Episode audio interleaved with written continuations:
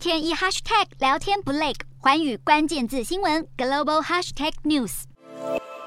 前日向安倍被近距离开枪，伤势升级心脏。院方在记者会上证实，安倍到院前已经没生命迹象，研判是颈部的两处枪伤、心脏与大血管损伤导致心肺停止。院方最初派出十人医疗团队抢救安倍，但后来人数倍增为二十人，可惜最后仍然无力回天。医疗人员在安倍体内并没有找到子弹，但发现他的左肩处有子弹出口伤痕，研判可能是一枪贯穿。另外，安倍的心壁上也有一个大伤口，死因可说是失血过多。即便医护人员尽全力，也无法阻止安倍持续失血。安倍遇袭后，夫人安倍昭惠立刻从东京出发，直奔医院见丈夫最后一面。身着灰色。连身洋装的他一语不发，神情落寞，令人不忍与心疼。